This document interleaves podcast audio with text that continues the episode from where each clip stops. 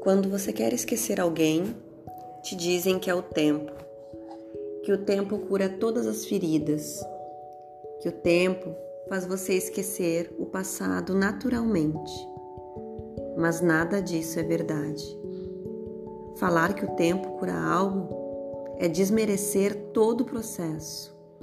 É porque ninguém te conta a dificuldade que vai ser. Ouvir o nome dessa pessoa e fingir que está tudo bem. E pronunciar o nome então.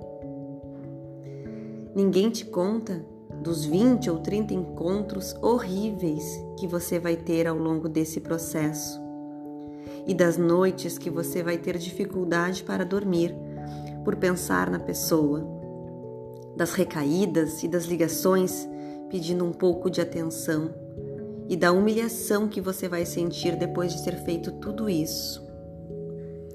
Ninguém te conta da dificuldade que vai ser sorrir, ir em uma festa, sair com as amigas e fingir que está tudo bem, quando na verdade o que você mais queria era estar com essa pessoa, receber um abraço, um carinho, um pouco de esperança. Mas no fim das contas, não é o tempo que cura nada. Algumas pessoas demoram três, quatro meses, outras um ano, cinco, sete, porque não é o tempo, é o que você faz nesse tempo. É a tua perseverança em reconstruir a tua autoestima.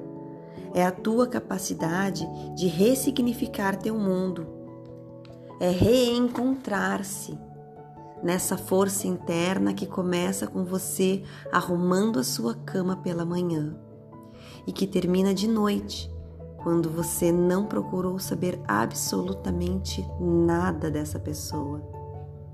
No fim das contas, nós nunca saberemos quando termina essa dor.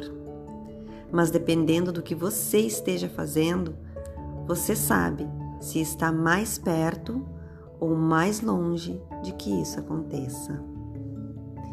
Esse é mais um podcast sobre relacionamento. Espero que você tenha gostado.